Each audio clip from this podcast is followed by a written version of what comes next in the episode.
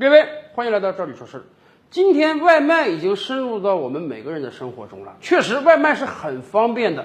自己不想做饭了，工作日需要吃个午餐了，打开手机点一个外卖，啊，便宜的十几二十块钱。贵的也就三五十块钱，哎，很快的外卖就能送到我们手中，免去了自己的辛苦奔劳，我们就可以享用一顿饭了。而且，当我们点外卖的时候，很多人感觉到这个骑手挣的也不算多，因为配送费大概也就是三块钱五块钱。但是即便这样吧，薄利多销啊，一个骑手只要能每天送很多餐，那么外卖员他也是一个高薪行业，有的人干得好，一个月挣八千到一万，那都是有可能的。然而，未来外卖业有可能要发生一个巨大的变化了。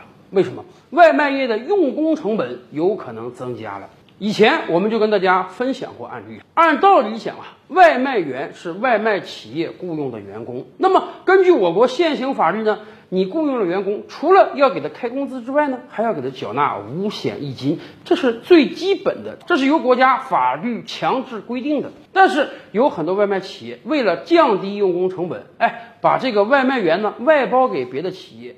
外包企业并不给你上五险一金，顶天了每天花几块钱给你上个意外险，甚至有的企业连意外险都不给你上，结果这就容易引起很多问题。比如说前阵子我们给大家分享过一个案例啊，在某地有一个外卖员急于送货，结果很不幸呢出了交通意外，生命丧失掉了。这个事情出了之后呢，外卖员的家属呢找到这个外卖企业，要求企业对他进行赔偿。企业是怎么说的？企业说啊。我们跟这个外卖员之间呢是合作关系。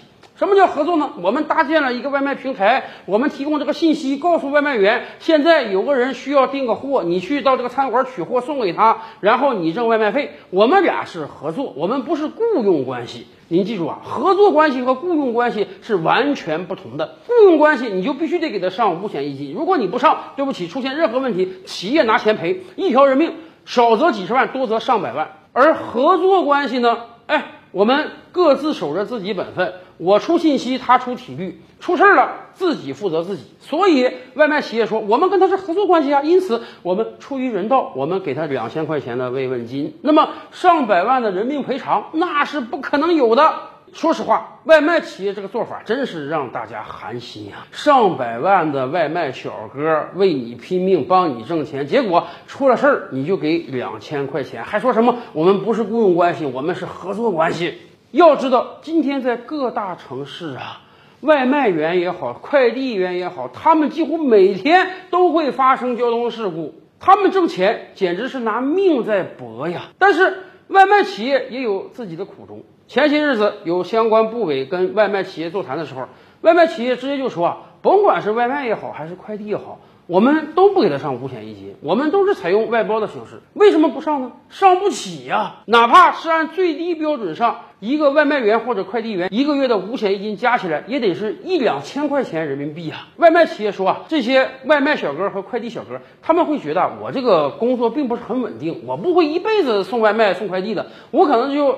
临时缺钱了，我来干几个月，甚至我可能下个月我就换到别的城市去了。所以啊，你给我交五险一金，我感觉不合适。正常讲，你应该给我开六千块钱工资。你要是给我缴了五险一金呢，可能到手就四千多了。这样会使得外卖和快递这个行业含金量不那么足，就不会有那么多人选择这份工作。因此，众多的外卖企业和快递企业根本就不给这些员工交五险一金。确实啊，这也是一个钱谁来拿的问题。对于外卖企业来讲，他们可以说：行啊，你如果非要让我交五险一金，那么我这个月应该给你开六千，我就开四千了，剩下的两千我给你交五险一金吧。这样的话，就会有大量的外卖小哥、快递小哥离职，你招人都不好招。反过来讲，按照法律规定啊，五险一金的大部分是应当由企业缴纳的。可是这样，企业就会说我负担太重了。有的外卖企业就说啊，你别看我架子大啊，我一年的营收上千亿，但是我成本也特别高啊。今天搞营销，明天搞优惠，还得打广告，还得维持这么庞大的群体，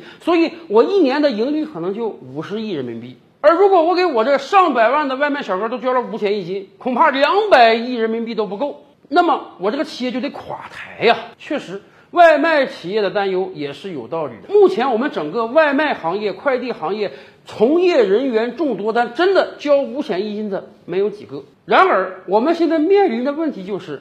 这种不正常的、不合法的状态，还要不要让它维系下去？咱们这么讲吧，对于外卖业和快递业的从业者而言，谁不想有一个踏实稳定的工作呀？谁不想能够长久的在企业工作，未来退休之后也有退休金啊？现在很多人表面上拿着高薪，一个月拿六千拿八千，实际上任何福利都没有，这对大家来讲不是一个好事儿啊。首先，第一，如果你出了意外，如果你得了病，你没有保险，那就得自己掏钱。第二，人不可能永远工作，总有退休那一天。你现在没有五险一金，那么你到退休那天，谁来给你开养老金呢？年轻的时候如果不积蓄，年老的时候这个生活怎么着落呀？所以，国家推出五险一金是为了保证每一个从业者能够获得长久的保障的。我们作为个人，也确实不能只顾眼前利益而忽略掉了以后的问题。当然。作为企业来讲，这个事儿就更重要了。你现在不给员工缴纳五险一金，你这就是赤裸裸的违法行为。而且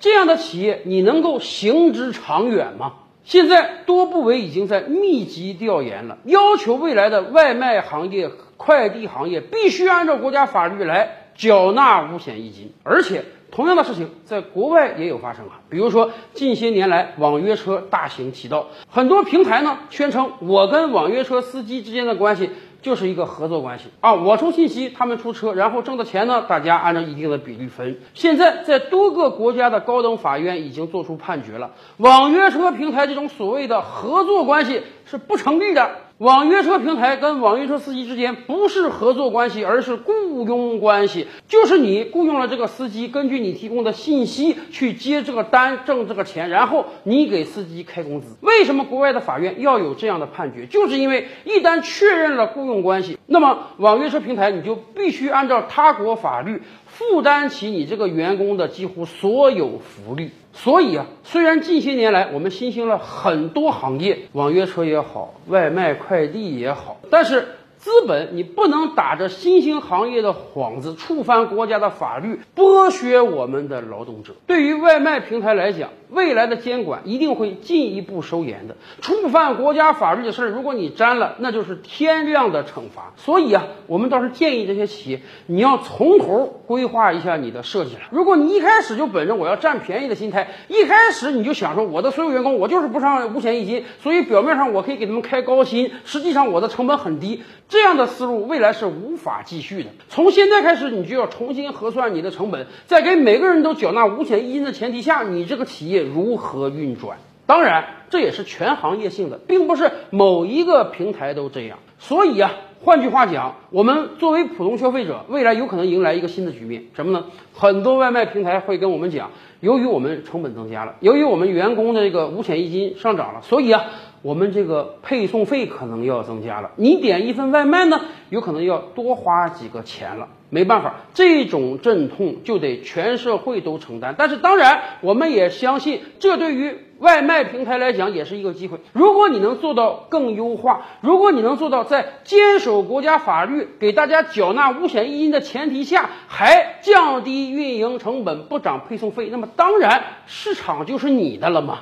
同样啊，今天。我们有很多的劳动者是没享受到五险一金的，外卖小哥和快递小哥只是其中的一小部分。大家平时到餐馆吃饭吧，你如果吃饭的时候，你可以随便问一个餐馆的收银员也好，服务员也好，大厨也好，你问问他们，他们交不交纳五险一金？我敢保证，百分之九十以上的人会告诉你，他们不交纳五险一金。是啊，餐饮业有其特殊性。这个员工的流失率特别大，同样一个人在一个饭店干两三年，那都是很不寻常的事儿的。而且大部分餐饮业的从业者呢，年龄都比较小。可能有人感觉到，哎呀，你看我才十几岁，二十郎当岁，我现在以赚钱为主，这个五险一金不要就不要吧。所以长久以来，我国几乎所有的小餐馆都不给员工缴纳五险一金。多少年以来，这已经形成一种潜规则了，似乎餐饮业从业者就没有资格享受到这个五险一金。那么这可是不合法的，而且对于普通劳动者来讲，也是自己权益受损害的。所以，如果未来外卖小哥和快递小哥都能享受到五险一金之后，那么餐饮业的从业者，还有很多小公司、小企业的打工人，是不是也能按照国家法律享受到五险一金呢？但是当然，如果因此而成本增加的话，我们普通消费者能不能接受呢？